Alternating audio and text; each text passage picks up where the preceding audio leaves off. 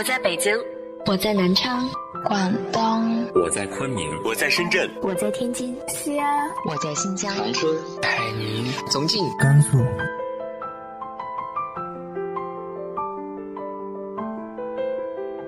这里是 FM 幺八零八四，昨天的你的现在的未来，我是主播背着吉他的蝙蝠女侠。无论你在哪儿，这里都有我的温暖等你。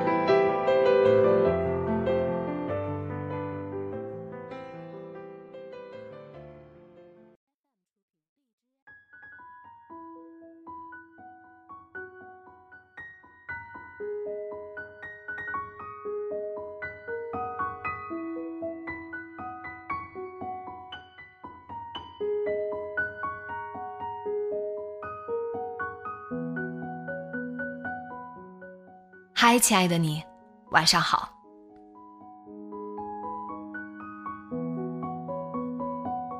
很多成功的人，或者说取得了一些小成就的人，他们大多数时候把自己获得的一切归结于幸运。那是因为他们真的有一颗感恩之心。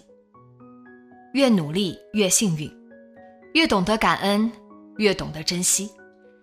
今天和大家分享的文章来自于豆瓣作者“执笔画浮尘”的《幸运儿》。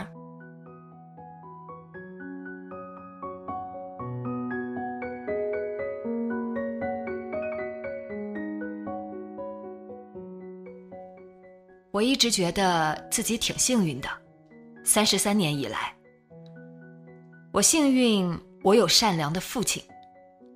我出生在农村，有姐姐哥哥。家里穷得叮当响，我属于超生，要罚钱。有人建议我爸把我丢到后山的水沟里，在那个年代，这并不是荒唐事。有人建议我爸把我送给无儿女的人养，反正不带把的，无所谓。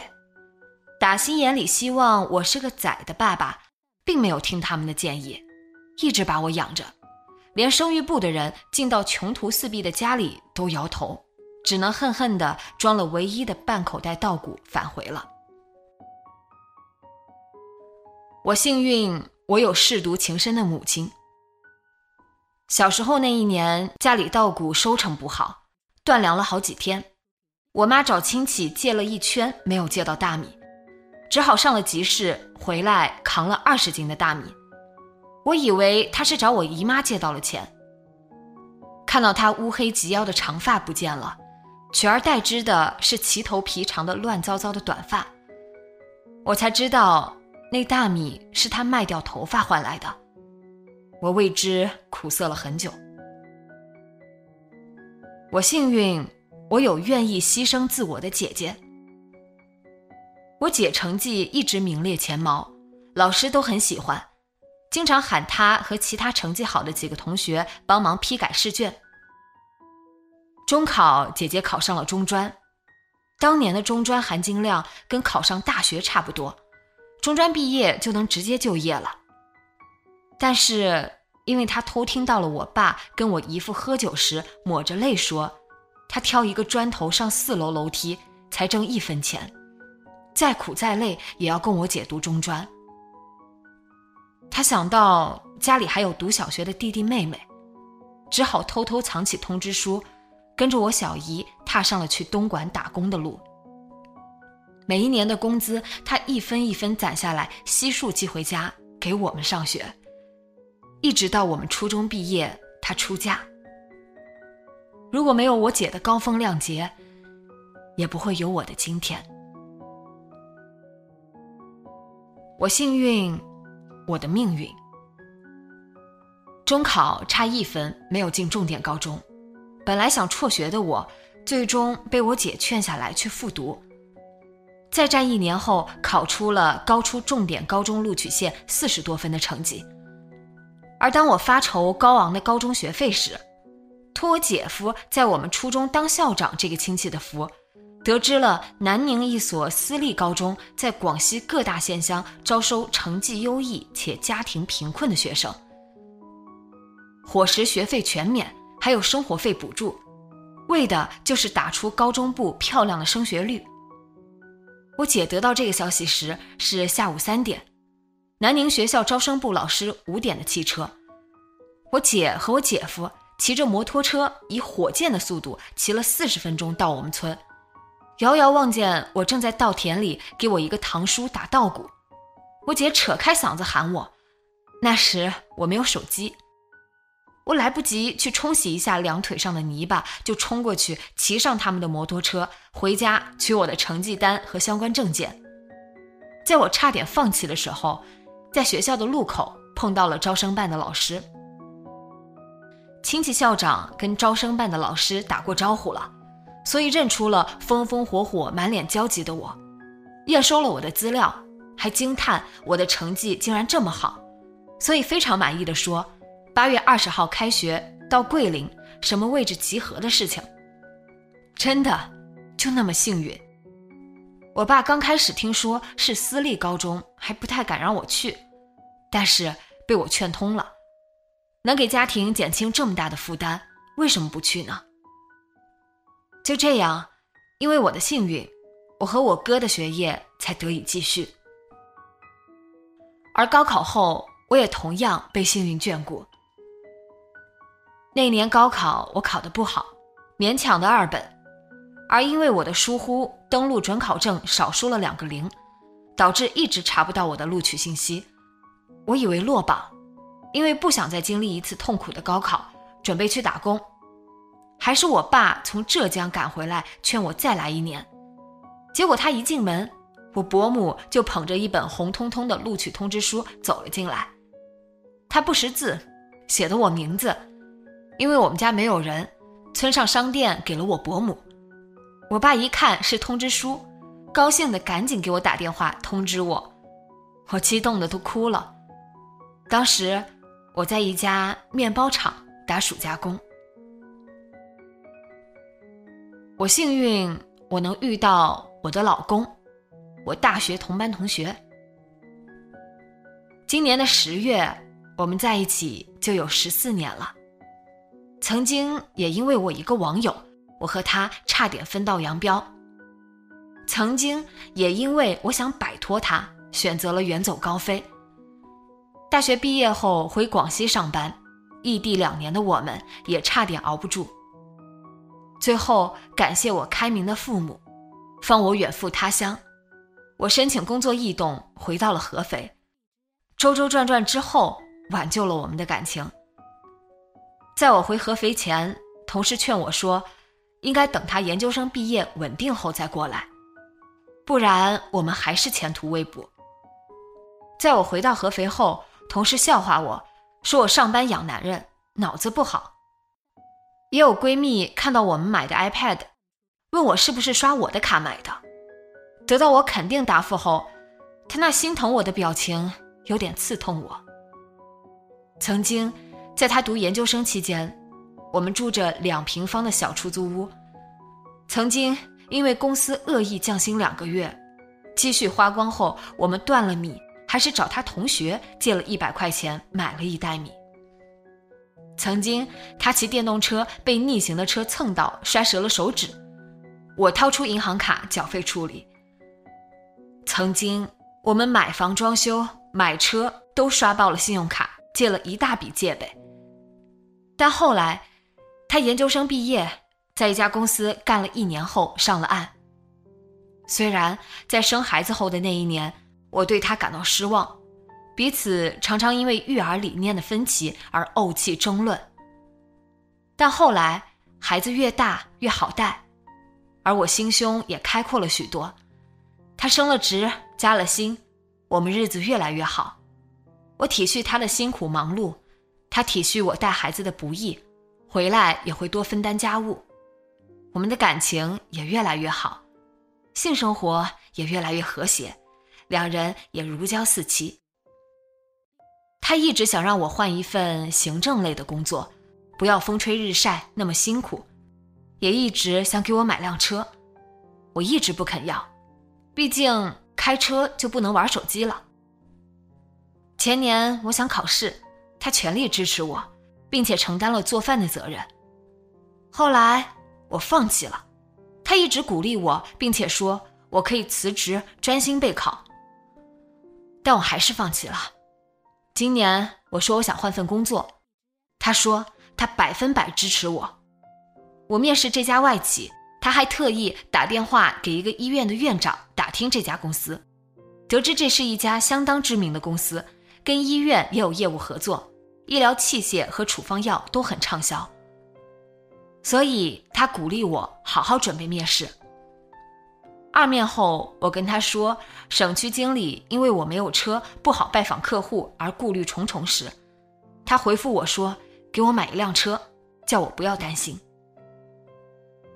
想起他当初的承诺，我考上或者换份工作，他就送辆车给我当礼物。如今一切谈妥，他更愿意支持我去，很感动。也感激，他理性的尊重我的选择，就像我曾经理性的尊重他的选择一样。他去的第二家单位，异地，问我如果我不让他去，他就不去了。我说：“你甘心吗？”那是很好的机会。那时候我并不太懂那个单位，只知道。他很努力，很努力的在实现自己的理想。当时的他也很感动。我幸运，我找工作的顺利。大四上学期我就签了 offer，当时派遣证上的薪资被辅导员看到，他到处跟人自豪的宣传，说我的工资目前是我们学院毕业生里最高的了。从第一家公司离职，也接住了第二家公司的橄榄枝，也就是我目前所在的这家公司。当时面试其实凉凉了，因为省区经理迟迟没有给我打电话，而跟我一起面试的人都被通知到了。但最后晚上八点接到了电话，经理抱歉地说他忙，忘记通知我了。我在这家公司待八年了。我本真心赴明月，奈何明月照沟渠。在这八年里，我追悔最后的五年，因为前三年是我最开心的一段时光。虽然很累，集中围猎出差，节假日加班，但是团队凝聚力很强，领导也很认可我，我是团队的领头羊。在第二年，领导还极力推我竞聘他的岗位，因为他也想往上走。但述职演讲能力不足，大区并没有看上我，让我错失了在公司升职的宝贵机会。第三年内部架构调整，跟我们领导平级的人一跃而上，成了他的领导，而大家都以为会是我们领导坐上那个岗位，包括领导他自己，所以他成了公司的笑话。接着，权力斗争，拉帮结派。作为他的心腹，我成了一枚斗争的棋子，而我也傻到极致。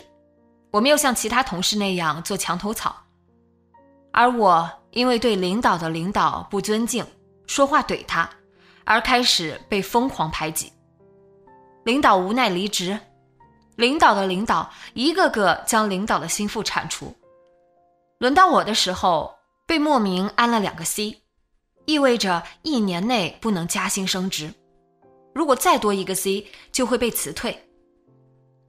领导的领导摸着放大镜在找我茬，找总部人事跟我沟通异动到外地区域。我以要结婚生子为借口拒绝了三轮，后来他又找来审计去我的市场，并扬言要审计直接干掉我，逼我滚蛋。我也憋屈，找过工作，但没有很合适的。接着，意外怀孕。我新上任的领导是个老狐狸，圆滑世故，知道领导的领导要干掉我，但是作为老员工的我，他是要力保的。两个领导正面沟通无果后，新领导去找了省区大 boss，分析了利弊，并且威胁说我怀孕了，如果这时候辞退我，势必惹官司，对大 boss 也很不利。大 boss 后来第二天在大群里莫名其妙艾特了我，并表扬我说：“某某，注意，他说的不是某某某，我的全名。”其实我只是发了一张很不惹眼的图片而已，其他同事都在发。听新领导说，领导的领导当场脸色就绿了。后来的后来，风波平息的很快，我也顺利在公司生下了九九。然后的然后，开始当了五年的咸鱼。领导的领导给过我两次机会。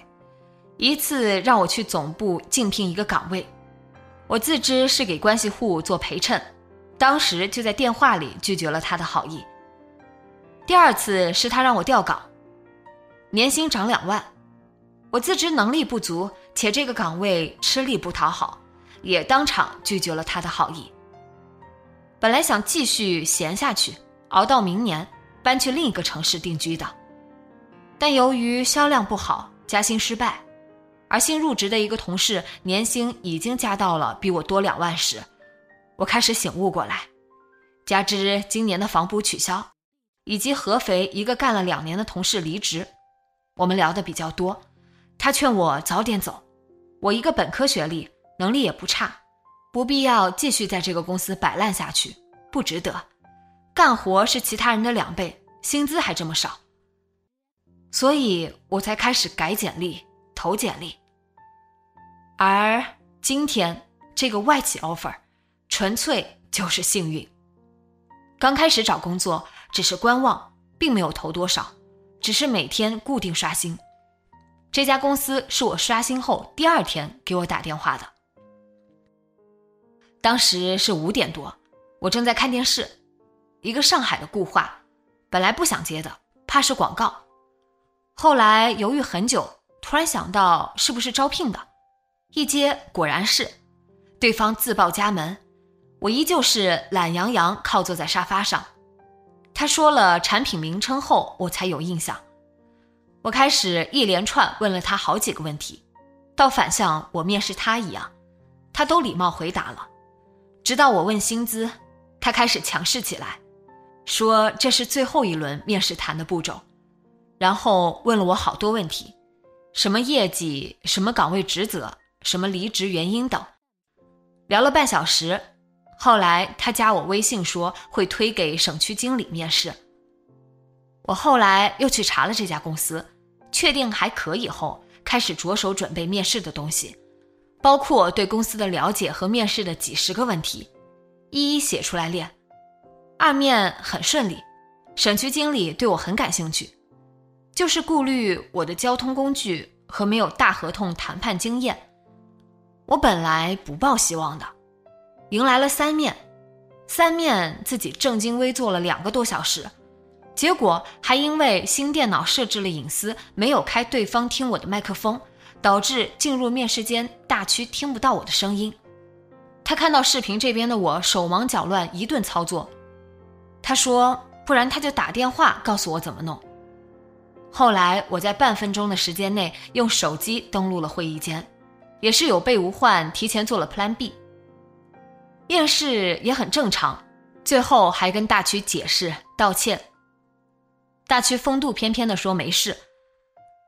再后来以为五成的希望，最后一封复试通过的邮件飞了过来，那时候真的心跳都慢了几拍。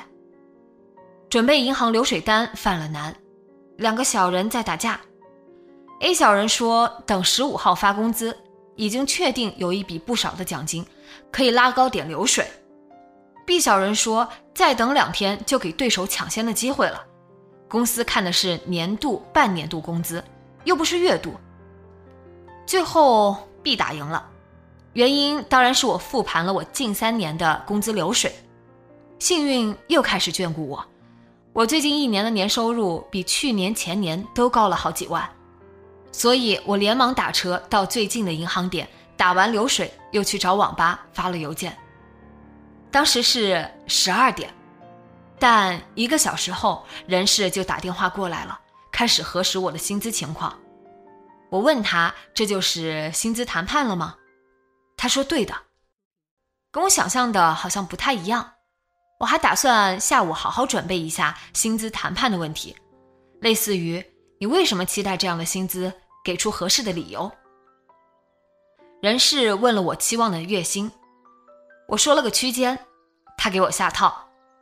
如果低于这个最低值，是不是就拒绝这个工作？我说不不，我会综合考虑所有的福利补贴收入，对比我目前的综合年薪有个合理的涨幅，基本工资少一些我也是能接受的。他说 OK，他干净利索到没问我理由，也没问我期望的综合年薪。后来我以为等他跟大区汇报定薪，最起码也要下周一了。结果两个小时后，电话又来了。我在嘈杂无比的公交车上，我并不希望有人听到我隐私的内容，所以只是听到他跟我说了基本月薪、综合年薪和补贴及 KPI 奖金，都在我预期范围内，甚至基本工资比我报的最低值还高了一点。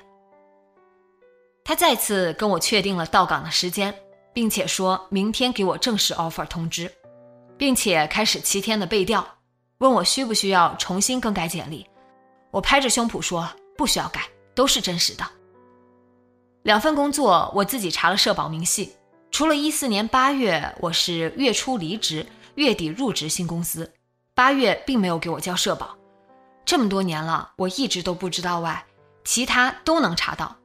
想着回头问我这个，我如实回答即可，算是一切尘埃落定了。整个面试的周期只有半个月，顺利到我都不敢相信，就很恍惚。所以这一切都只能感激我的幸运体质。在这半个月里，我陆续有投简历，有电话聊的，有微信聊的，也有线上聊的。但很多大公司直接回复不符合而被拒，自己被打击的不行，也有点自暴自弃。好在一切都是好的。明天就要提离职了，想着要离开这个团队，不舍肯定有，但更多的是松一口气吧。对公司有感恩，毕竟我更成熟了，也成长了。但是大公司操作过于成熟了，我只是执行线，八年的光阴里并没有学到很多。十年的工作经验，在找工作这段时间，让我产生了轻度自我怀疑和自我否定。十年了，还不是管理岗；十年了，还在原地踏步；十年了，还在这个圈子没有跳出来；十年了，薪资并没有大幅度增长。而这个行业在没落，红利已经被我们吃光了。曾经的一场活动，单店几万、几十万的销量，这样的光辉岁月一去不复返。线上活动、电商、疫情。都在冲击这个行业，所以灰心了，想跨行。开启新征程一定会面临巨大的挑战，一定要频繁的出差，一定有复杂的人际关系，一定触碰行业的盲区瓶颈，一定会累，会灰心，会焦虑，但我也一定会多学多问，一定高效率工作，一定圆滑世故。一定多充电，多主动培训，一定会施压，多正面心理暗示。我也不知道我未来能走多久，能走多远。我也不知道我婆婆不帮我带九九后，我该如何抉择取舍。但是像今天和小诗聊的那样，一切都会顺利，一切都会船到桥头自然直。不想那么多。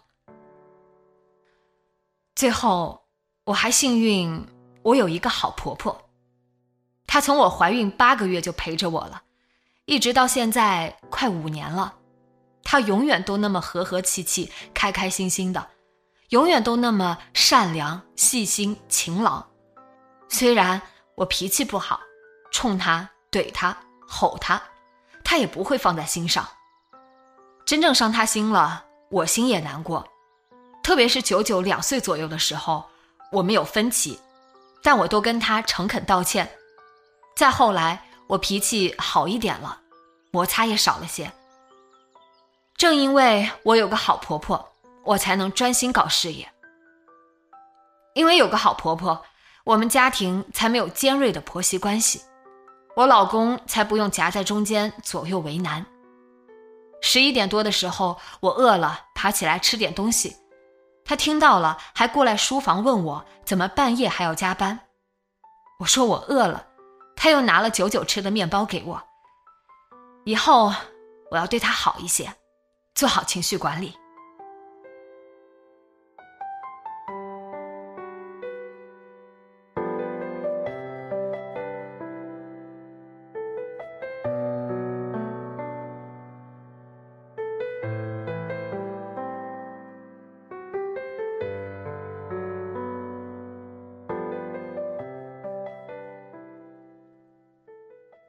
你的人生又经历了哪些波折和坎坷呢？直接在节目下方留言告诉我吧。今天的节目就到这里，今晚做个好梦，晚安。